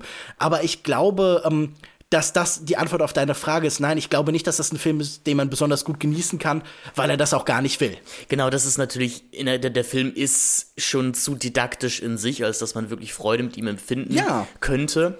Ähm, ich Oder ist, ich meine, es ist diese Didaktik, die auch ein Filmemacher, also das ist jetzt vielleicht ein bisschen ein Kurzschluss für Leute, aber jemand wie Michael Haneke in Teilen hat, oder? Also der irgendwie einen bestrafen will für das, was man sieht. Ja, genau. Ich finde das gar nicht so kurzschlüssig. Das wäre tatsächlich auch was, auf was ich gekommen wäre. Mich erinnert, also in der Argumentation erinnert Cannibal Holocaust durchaus auch an sowas wie Benny's Video oder Funny Games. Ähm, das, das ist durchaus da. Mm, Ich fand, also ich kenne mich mit Deodatos Komplettwerk auch nicht, nicht vollständig aus. Das ist ja eben das Problem bei vielen dieser italienischen Genre-Regisseure, dass das Werk einfach gefühlt unendlich ist. Ähm, ist Mhm. Ja, bei, ich bin auch kein Experte für diesen Genau, Bereich. Also ist- ich fühle mich auch im Ja. italienischen Genrekino immer wie ein Tourist irgendwie. Ich wollte nur sagen, bei, ich, ich kenne von Deodato noch seinen anderen großen Film, würde ich sagen, also Der Schlitzer auf Deutsch, ähm, auf Englisch. Direkt danach entstanden. Äh, Genau, beziehungsweise sogar noch vor Cannibal Holocaust gedreht, aber erst danach äh, released worden. Und auch das ist ein merkwürdig kommentierender Film. Also Mhm. der- heißt auf Englisch ja House at the Edge of the Park, also bezieht Genau sich ganz angelehnt an Genau. ja, House An- in the End of Street. äh, äh, genau, äh, äh, Last, äh, Last House on the oder, oder, oder und, und Last House on the Left, genau, der ja im Auch Deutschen das, ja. der ja im Ja. Deutschen auch noch den Beititel Mondo Brutale hat. Das ist schon sehr albern. Und was Deodato eben in, in, in seinem Haus macht, ist, dass er uns auch ein bisschen aus der Bequemlichkeit, die wir vielleicht beim Schauen dieser Exploitation-Filme haben, raus, indem er eben sagt, naja, aber das Böse kannst du nicht komplett, in diesem Fall ist es die Arbeiterklasse, auf die Arbeiterklasse ähm, transportieren, wie es ja gerne manche dieser Filme machen, wie es auch Wes Craven in seinem äh, Last House on the Left macht. Ähm, Weil er sagt, naja, ähm, da ist ja irgendwo auch immer noch ein Aggressionsmoment von den Eindringlingen äh, in, in einen bestimmten Bereich. Äh, Ja, und klar. das ist dann ja wieder was, wo wir auch wieder bei Cannibal Holocaust sind. Ja klar, das ist hier diese kolonial-rassistische Perspektive, oder? Ich meine, die, die Mondokane-Filme, wie schon gesagt, äh, die Mondo-Filme allgemein entstehen in einer Zeit kurz nach irgendwie der dritten oder in noch der dritten Welle halt der Dekolonialisierung und man hat vor diesen neu entstehenden Nationen, also in diesen 30 Jahren verdreifacht sich die, die, äh, die Anzahl der autonomen äh, Nationen halt irgendwie, hat man schon auch irgendwie Angst. Man hat dann oft das Gefühl, da wo jetzt die Kolonialherren abziehen, da entsteht jetzt eine neue Kultur von Grausamkeit und Primitivität, wie sich ja Kolonialismus oft rechtfertigt. Ja. Oder dass er halt Zivilisation bringt. Und klar, in diesem Film ist das auch 100% angelehnt. Also ich meine, ähm, man könnte jetzt halt einfach fragen, okay, inwieweit reflektiert er das, indem er halt sagt, hey, auch die Figuren, die dorthin gehen, sind wahnsinnig rassistisch und wahnsinnig niederträchtig und so. Aber das scheint mir gar nicht das zu sein, was ihn ihn angelegt hat, oder? Sondern ich glaube, da ist eher diese allgemeine Gier nach Bildern und dieses äh, medienkritische, was halt die Figuren verurteilt. Also sie sind böse, weil sie Voyeure sind, nicht Ja. spezifisch, weil sie sich kolonialrassistisch verhalten halt, ja. Ja, ähm, eine Sache, an die ich noch, ich, ich, ich hänge noch an, an deinem Gedanken zur, zur Affirmation oder zur, zur Euphorie in, in anderen mhm. Genrewerken. Und eine Sache, die mir auch viel in größtenteils auch italienischen Produktionen aus der zweiten und dritten Reihe, zu denen ich Cannibal Holocaust jetzt irgendwie auch mal zählen würde, ähm, aufgefallen ist, dass häufig diese dieser Spaß beim Schauen gar nicht stattfinden kann, weil diese Filme in sich schon so so marktwirtschaftlich orientiert sind. Also, dass man mhm. einfach weiß, hm, ich, ich muss da sehr viel, ich, ich mag den Bruno Mattei sehr gerne, aber ich muss da auch an, ich musste an seinen großen Film ähm, Die Hölle der lebenden Toten denken, was auf der einen Seite ein Dawn of the Dead Rip-Off ist, aber auf der anderen Seite auch durchaus für eine halbe Stunde noch ein Kannibalenfilm ist. Ähm, und das passiert in diesem Film alles auch schon mit so einem ja mit so einem Zucken, wo man den Regisseur schon fast irgendwie durch die Bilder hört, der sagt, naja, ihr wisst ja, was jetzt passiert. ich weiß ja, was ihr sehen möchtet. Hier kommt's doch. Ähm, mhm. Georg Sees. Also meinst du, da ist auch so eine gewisse Verachtung der äh, ich weiß nicht, Filmemacher? Ich weiß nicht, ob es eine Verachtung ist. Bei Deodato vielleicht. Bei Deodato vielleicht. Aber ich habe es eher ein Gefühl als, naja, wir, wir wissen einfach sehr genau, was für einen Markt wir hier bedienen und wir wissen sehr genau, welche Bilder jetzt gezeigt werden müssen. Ja. Ich hatte halt das Gefühl, das ist auch einfach eine, eine Art von Haltung, die wir natürlich heute auch wahnsinnig oft bei riesigen Blockbuster-Regisseuren sehen. Also ich denke an den ersten Jurassic World zum Beispiel, der ja davon erzählt, dass das Publikum nie zufrieden war mit diesen kleinen Jurassic Parks davor und deshalb muss man immer größer werden und dann eskaliert das Ganze und sie werden in Horden halt irgendwie gefressen und das ist irgendwie auch so ein Film, aus dem im großen Maße ein Publikumshass spricht oder zum Beispiel auch Deadpool, der für mich mhm. immer in seinem Scherzen darüber, ja guck mal, wie scheiße das alles ist, im Endeffekt sagt, ja und du schaust dir das auch noch an, du Trottel, du bist eigentlich schuld, warum das alles so scheiße ist, weil du dir nichts Besseres wünschst. Das ist ja immer das, was man, wenn man irgendwie mit Pro-7-Redakteuren oder sowas äh, redet, auch irgendwie hört, ja, ich persönlich schaue mir das alles gar nicht an. Und ich finde, das schwingt hier manchmal auch so ein bisschen mit, so eine gewisse Publikumsverachtung. Und ich glaube halt, das ist irgendwie was andere Regisseure. Wir haben vorhin irgendwann kurz über, kurz über Pulverhoven geredet. Ähm, der ja irgendwie schon auch aufrichtig liebt, was er da zeigt. Also der das Exploitation-Kino, das bei ihm ja auch immer mitschwingt, selbst wenn es dann irgendwann eine größere Dimension, einen größeren Rahmen erreicht, der eine offene Zuneigung hat. Und ich glaube, das ist für mich schon auch wichtig. Und ich glaube, das ist auch irgendwie diese, da ist auch einfach eine große Diskrepanz in diesem Film, die macht den Film interessant, aber sie nimmt halt auch irgendwie einen gewissen Reiz beim Schauen. Also ich fand, langweilig ist jetzt vielleicht der falsche Begriff, aber das ist jetzt auch kein Film, bei dem man wahnsinnig mitgeht, sondern wie schon gesagt, das ist, äh, man sitzt da sehr stark mit dem Klemmbrett und hakt ab, was hier ja. gerade irgendwie passiert. Ja. Ich, ich glaube einfach, also du hast jetzt natürlich die wirklich sehr zynischen Auswüchse dieser Publikumsverachtung skizziert mit Deadpool und Jurassic World. Ich würde vielleicht noch, ich würde vielleicht noch sagen, ich glaube, diese italienischen Regisseure vielleicht sieht man da das, das inhärent katholische von Italien noch einfach noch. Das sind durchaus Regisseure, die eine Sünde noch ernst nehmen. Mhm. Ich glaube, die, ich, ich, ich, ich glaube, es ist ein Zitat von David Fincher, der, der auch eben sagt, der Zuschauer ist, ist letztendlich ein, ein Voyeur, ein perverser Lustmoch. Aber das erzählt er mit so einem Grinsen. Und ja. ich glaube, dieses Grinsen ist auch, ähm, ist auch vielen dieser italienischen Regisseure inhärent. Ich glaube, auf der einen Seite, sie wissen schon sehr genau, was sie da tun, aber sie, es stört sie jetzt auch nicht, diesen Markt zu bedienen ich musste, ich, ich hatte ja diesen Film Zombie Holocaust schon erwähnt. Da gibt es eben mhm. eine Szene, wir haben unsere Protagonistin eingeführt bekommen, die Anthropologin ist natürlich auch wieder, aus irgendeinem Grund ist sie aber auch Medizinerin. Ähm, also ja, das, das ist halt einfach so, dass ähm, man muss häufig Berufsbezeichnungen akzeptieren in diesen italienischen Filmen, wie auch immer die kommen.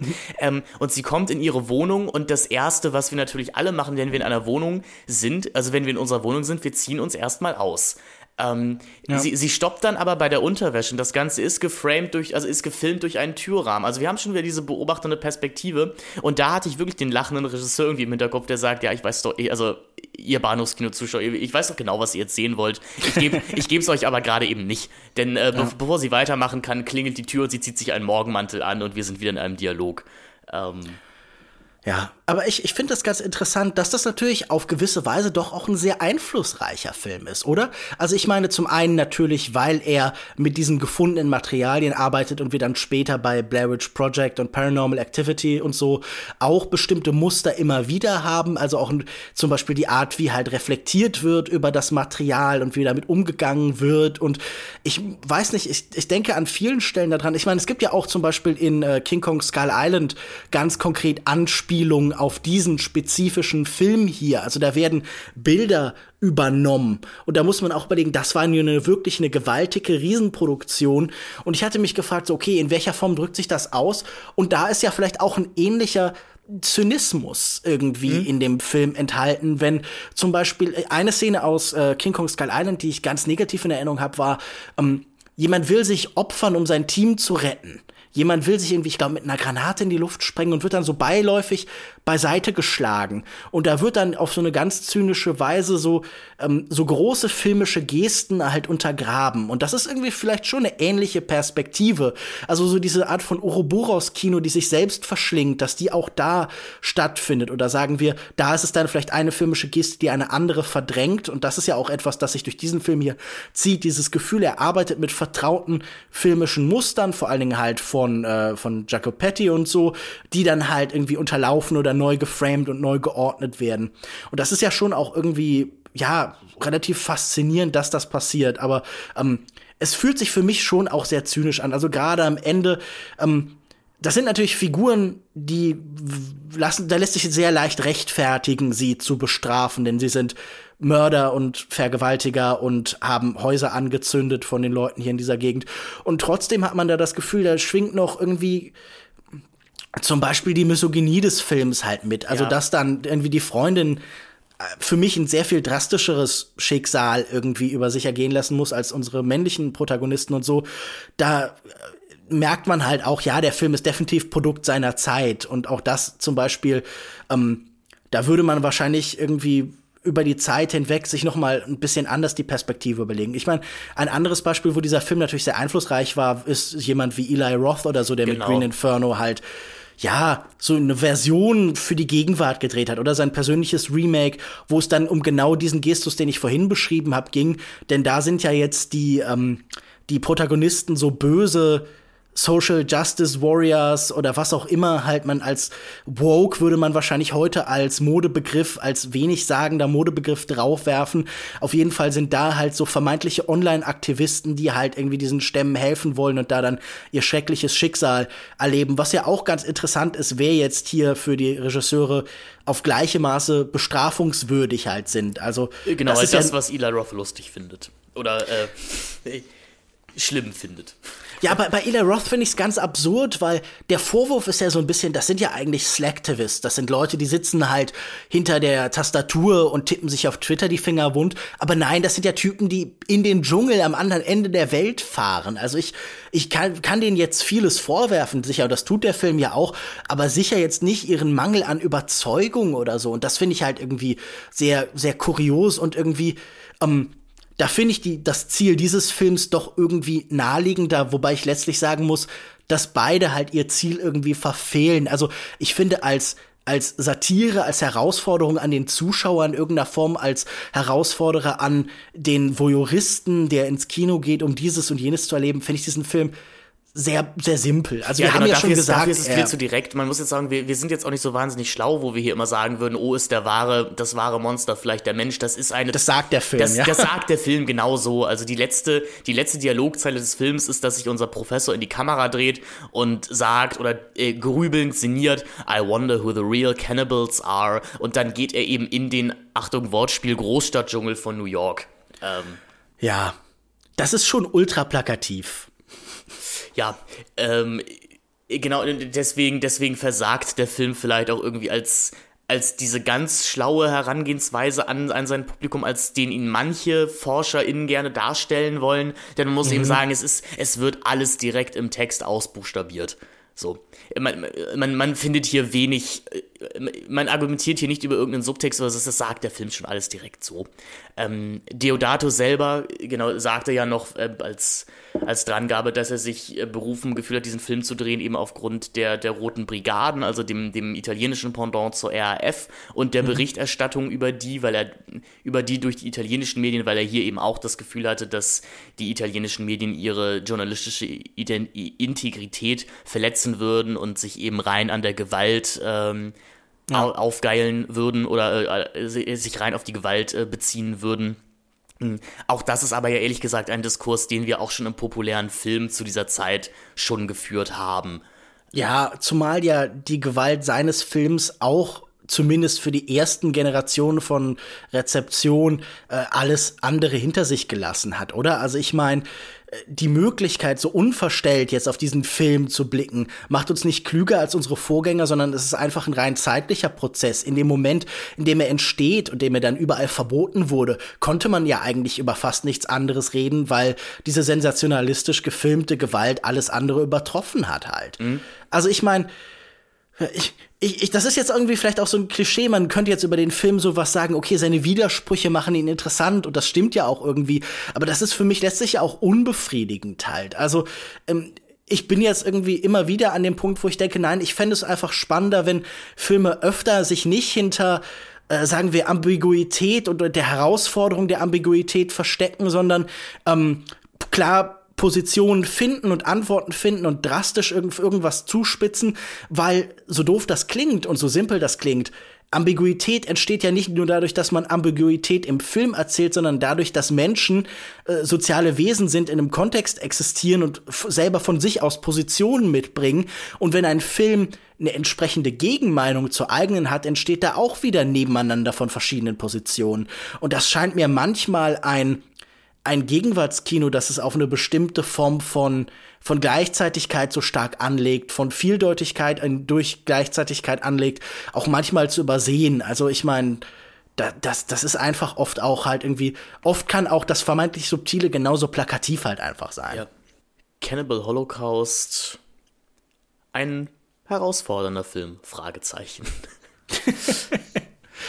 also, es ging so. Ich hätte mir echt gewünscht, dass ich mehr geschockt werde, so doof das klingt. Ich, ja, die, die Frage ist ja, die, das klang bei uns ja auch schon an, ist, und da ist sicherlich der Film irgendwo auch aus einflussreich. Ich musste jetzt an, die Frage ist ja, gab es überhaupt noch, also diese großen Skandal-Kinoschocker in den letzten Jahren? Wir hatten natürlich letztes Jahr The Sadness, der seinen Schock oder seine, seine Kontroverse, glaube ich, aber eher daraus gezogen hat, dass er eben auf eine reale, weltliche Bedingungen, nämlich auf die Corona-Pandemie, explizit Bezug genommen hat. Und mhm. die Frage da ja eher gestellt wurde, ob, ob ein Publikum jetzt schon bereit ist, die, die Horrorverwertung dieses Stoffes zu sehen. Mhm. Ähm, diese Frage wurde ja eher gestellt als die Frage nach der schockierenden Gewalt. Ähm, ich glaube, wenn, wenn wir das hatten, dass, dass Filme als wirklich grenzüberschreitend wahrgenommen wurden, dann passierte das halt wirklich in einem maximalen Amateur- bis Off-Sektor. Also ich denke da an sowas wie die August Underground-Filme oder mhm. diese Vomit Gore-Trilogie und das sind dann ja Filme, die noch viel mehr irgendwie ihre eigene Pseudo-Authentizität in den Vordergrund stellen. Man muss ja. ja sagen, Deodato ist da ja uns gegenüber noch fair. Also ähm, da ist ja immer noch die Rückversicherung, also sowohl er damit spielt natürlich, dass diese Rückversicherung gebrochen wird, die ist bei ihm immer noch da, dass wir hier ein rein filmisches Produkt sehen dahingehend, wir haben auch über Blair Witch Project schon geredet, diese seine Epigonen gehen da natürlich dann nochmal weiter. Blair Witch Project hm. gibt uns ja gar keine kommentierende, keine, keinen kommentierenden Text mehr an die Hand. Naja, ähm, die Figur kommentiert die ganze Zeit das Ganze, oder? Also sie weint viel in die Kamera und. Sie weint viel, aber äh, den, die Filmaufnahmen an sich framet uns niemals, niemand als Teil einer eigenen filmischen Diegese. Ja das ging bei Blair Witch Project ja sogar so weit, dass es dann eine, eine Internet-Marketing-Kampagne dazu gab, in der dann halt plötzlich im Paratext das, was praktisch Deodato hier in seinem eigenen Film macht, also die Einordnung, die, die wurde dann im Marketing von Blair Witch Project vorgenommen, also dass man auf Internetseiten über diese vermissten Studentinnen lesen konnte ja. äh, und sich selber über die Blair, die Blair Witch-Legende äh, informieren musste vielleicht fast schon, um aus diesem Film wirklich Schlüsse zu ziehen dahingehend ist der Film sicherlich einflussreich. Lustig ist dann natürlich, dass Deodato sich äh, offen beschwert hat, dass äh, die, die Regisseure von Blair Witch Project ihn nicht als Einfluss genannt hätten. Hätten sie mal machen können, finde ich es aber auch. Er ja. hätte, glaube ich, gern was von dem Geld gehabt. Da ist schon echt viel Geld reingeflossen und äh, na gut, aber ich glaube, mit Cannibal Holocaust wird ja bei diese ganzen sehr umfangreichen DVD-Veröffentlichungen und sowas ja auch ein ganz gut wahrscheinlich was verdient haben. Ähm, aber ich finde, was, was bei dir anklang und was auf jeden Fall wichtig ist zu betrachten, ist, dass ähm, Cannibal Holocaust sicher äh, einen Teil der Verschiebungen, die dann später bei Skandalfilmen in Anführungszeichen passiert, vorwegnimmt. Nämlich, dass halt viel stärker noch als davor nicht irgendwie das Dargestellte, sondern halt der Produktionsprozess in den Mittelpunkt rückt. Also wir hatten natürlich noch Filme, wo dann mal ähm, irgendein Journalist in Cannes umgekippt ist oder so. Also so Antichrist oder hier Julia Ducournau's Raw oder sowas. Da gab es doch auch Geschichten von, ja, da sind wieder Leute ohnmächtig geworden oder so. Ja, gut, aber die aber meisten. Bei welchem Film in Cannes heutzutage passiert das nicht? Nee. Also du bist ja, du bist ja eher schon kein Cannes-würdiger Film mehr, wenn nicht irgendjemand weinend rausgerannt ist. Ja, ich wollte wollt gerade sagen, selbst der Joker oder so. Der Joker war auch so ein sehr albernes Beispiel von einem Skandalfilm, oder? Wo dann lange im Raum stand, hey, vielleicht sorgt das dafür, dass dann Leute Amok laufen oder dass halt der Film provoziert Nachahmer und da war es, gab es ja wirklich sehr viel Pearl-Clutching irgendwie gerade bei, nach der Premiere in Venedig mhm. oder sowas. Das fand ich schon sehr albern. Aber nein, was ich sagen wollte, die größte Verschiebung ist ja, dass halt man meistens halt zum Beispiel. Und ich finde, das ist natürlich auch die viel einleuchtendere, der viel einleuchtendere Blick auf den Skandal eines Films, sich gefragt wird, hey, wie legitim war das, wie das hier produziert worden ist? Also zum Beispiel ähm, die Dau-Filmereihe von dem russischen Regisseur Ilya Krishanowski, wo ja dieses riesige Dorf entstanden ist, wo Leute dann, oder diese Stadt, wo dann Leute über lange Zeit lebten, als wären sie jetzt gerade tatsächlich in einer anderen Epoche, als würden sie in der Vergangenheit leben und sich die entsprechenden Kostüme angezogen hat und wo es dann Fragen über Übergriffe und dergleichen gab. Und das sind natürlich halt Fragen, die sehr viel wichtiger sind und sehr legitim. Und ich meine, ähm, ein Film wie Hannibal Holo Hannibal Holocaust. jedes Mal, ich habe das jetzt schon dreimal gedreht, wie Hannibal wie Cannibal Holocaust hat natürlich das, er hat sowohl Skandal über die Bilder, auch über die Frage, wie sie entstanden sind. Also von der schrecklichen Behandlung zum Beispiel der, ähm, der indigenen Gruppen, mit denen er gearbeitet hat, die ja tatsächlich halt irgendwie äh, vorher wahrscheinlich sich nicht wahnsinnig gut mit Filmen auskannten ja, und genau. wahrscheinlich auch nicht in vollem Maße greifen konnten, was er überhaupt mit ihnen macht, bis über halt die toten Tiere oder die vermeintlich getöteten Menschen, die dann aber vor Gericht zumindest auftauchen konnten und sagen konnte, hey, mir geht's gut, ich wurde nicht gefressen und zerfleischt. Ähm, Nein, und, genau, ähm, die, die Behandlung der Hauptdarstellerin Francesca Giardi kann man auch noch anführen, die sich ähm, ja. eigentlich nicht ausziehen wollte für den Film, ähm, Deodato sie dann beiseite genommen hat, wie man so schön sagt, und auf Italienisch auf sie eingeschimpft hat und dann, dann tut sie es doch. Das hat schon ja. alles einen, einen, üblen Beigeschmack und wie natürlich. gesagt, man, man hat natürlich das Gefühl, dass der Film das selber versucht zu legitimieren, weil das ja das Thema seines Filmes ist. Ja. Da sind wir aber wieder bei unserer Frage, wie heuchlerisch ist das Ganze eigentlich? Und es, es ist schon sehr heuchlerisch. Ja, klar, natürlich. Aber ich habe das Gefühl, man ist halt zumindest heute oft so weit, dass man eher solche extradiegetischen, metasexuellen Sachen halt äh, bei den Skandalen in den Blick nimmt. Also, mhm. dass man nicht mehr in Ohnmacht fällt, weil irgendwo, keine Ahnung, ein Penis abgetrennt wird oder so, sondern weil halt Leuten da am Set Sachen passiert sind, die sie nicht haben wollten, weil da über Wünsche äh, hinweggegangen worden ist und so. Das ist natürlich auch das viel dringendere und das viel größere Problem halt. Natürlich kann man immer noch und man sollte auch, wenn man filmkritisch arbeitet, halt immer über Darstellungsfragen halt diskutieren und halt auch dieses typische eine Einstellung ist eine Einstellung irgendwie im Kopf behalten und so. Aber ich glaube, skandalisiert werden muss viel öfter halt das, was außenrum passiert, ja. Cannibal Holocaust, Nackt und Zerfleischt, sicherlich einer der definierenden Texte des Horrorfilms und das auch zu Recht. Deswegen würde ich auch sagen, für historisch Interessierte ist das sicherlich ein Text, mit dem man sich mal auseinandergesetzt haben sollte. Ich glaube, vielleicht als Abschluss eine meiner liebsten Anekdoten, weil du die zahlreichen Mediabooks und DVD-Veröffentlichungen ange angesprochen hast. Einer meiner liebsten Anekdoten über diesen Film, die, der auch noch gar nicht so lange her ist. Ich glaube, das ist auf dem Weekend of Hell 2018 oder so passiert. Da war Deodato Dato wohl auch anwesend und mhm. äh, hat sich sehr in irgendeine so Mediabook-Ausgabe des Films verliebt und meinte, oh, das wäre echt ein schönes Cover und hat halt den Händler gefragt, ob er äh, eine dieser Ausgaben haben könnte, weil er, also er wäre der Regisseur. Mhm. Und der Händler meinte nein.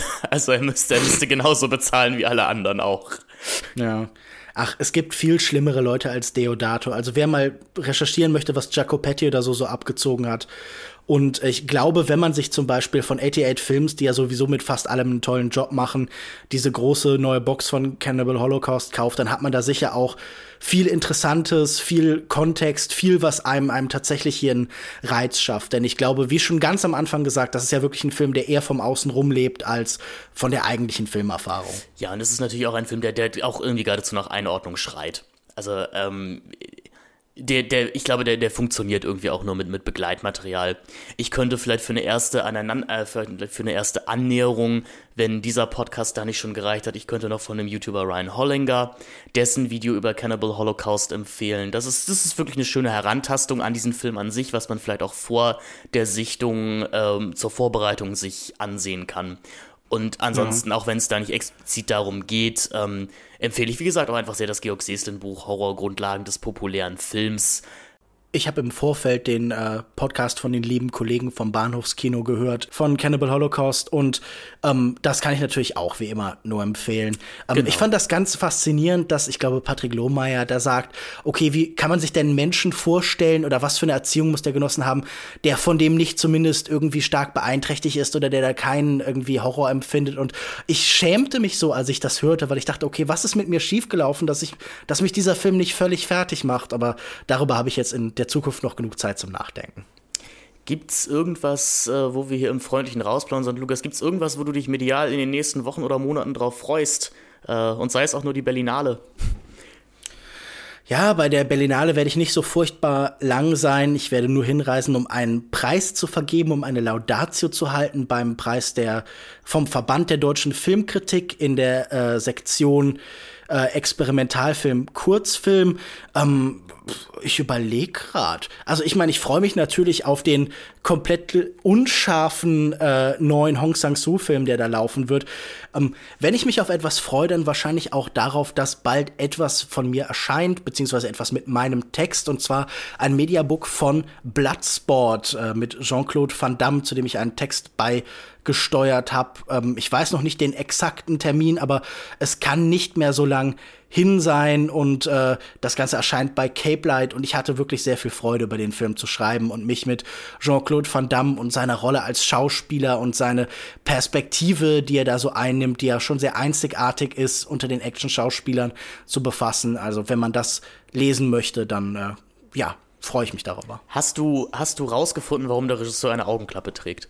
Äh, nein, tatsächlich nicht. Also es gibt irgendwie verschiedene Geschichten, die darüber zu erzählt werden, aber jetzt nichts Belastbares. Okay, aber ich bin mir sicher, der Text ist auch, wenn du das nicht rausgefunden hast, sicherlich wahnsinnig lesenswert, wie eigentlich alles von dir. Man findet dich bei Filmstarts und beim Filmdienst und du machst Podcasts bei dem Katz Podcast, dem kritischen Film Podcasts und bei Longtake Sonst findet man dich natürlich noch auf Twitter als Kinomensch und bei Letterboxd als Lukas Bawenschik. Alle Links in der Beschreibung, wie auch das Literaturverzeichnis zu dieser Sendung. Gehabt euch wohl, liebe HörerInnen, und bis bald bei den Zelluloid-Zynikern. Die nächste Folge wird dann wieder ein bisschen weniger skandalös oder vielleicht auch gerade nicht, denn äh, Moritz und ich reden über die komplette Filmografie von Michael Bulli Herbig. Da kann man dann gucken, was der wahre Horror ist. Ist es Cannibal Holocaust oder ist es äh, Michael Bulli Herbig? Ich glaube, ich weiß die Antwort schon, aber um einen Spannungsbogen zu beschreiben, werde ich sie jetzt noch nicht sagen. Macht's gut, liebe Leute. Bis denne. Tschüssi, Lübüsli. Ciao.